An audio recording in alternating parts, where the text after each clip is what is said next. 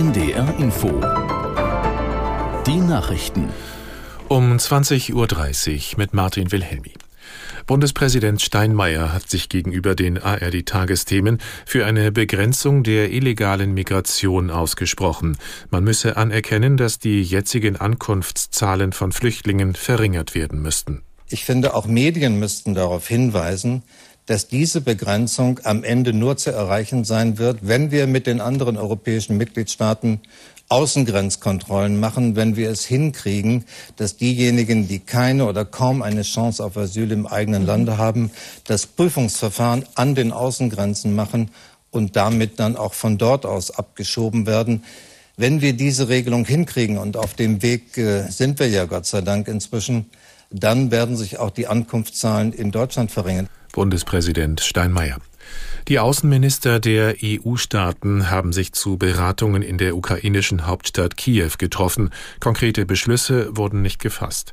Aus der NDR Nachrichtenredaktion Christoph Johansen. Der EU-Außenbeauftragte Borrell sprach anschließend dennoch von einem historischen Treffen. Zum ersten Mal habe der Rat der EU-Außenminister außerhalb der Europäischen Union getagt. Thema der Beratungen waren unter anderem künftige Sicherheitszusagen an die Ukraine. Borrell wiederholte seinen Vorschlag, im kommenden Jahr 5 Milliarden Euro an EU-Mitteln für Waffen zur Verfügung zu stellen.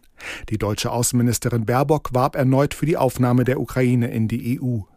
Seit Beginn der russischen Invasion in der Ukraine haben die EU und die Mitgliedstaaten das Land nach offiziellen Angaben mit rund 64 Milliarden Euro unterstützt. Aus Protest gegen die Gesundheitspolitik der Bundesregierung sind heute viele Arztpraxen geschlossen geblieben. In Berlin versammelten sich niedergelassene Ärzte zu einer zentralen Kundgebung. Die Mediziner legten symbolisch ihre Kittel vor der Tür des Bundesgesundheitsministeriums ab. Zu der Aktion aufgerufen hatten der Virchow-Bund und zahlreiche andere Ärzteverbände. Sie beklagen immer größere Sparzwänge und immer mehr bürokratische Auflagen durch die Politik, außerdem steigende Kosten und einen Mangel an Fachkräften. Der Niedriglohnsektor ist im Osten immer noch deutlich größer als im Westen.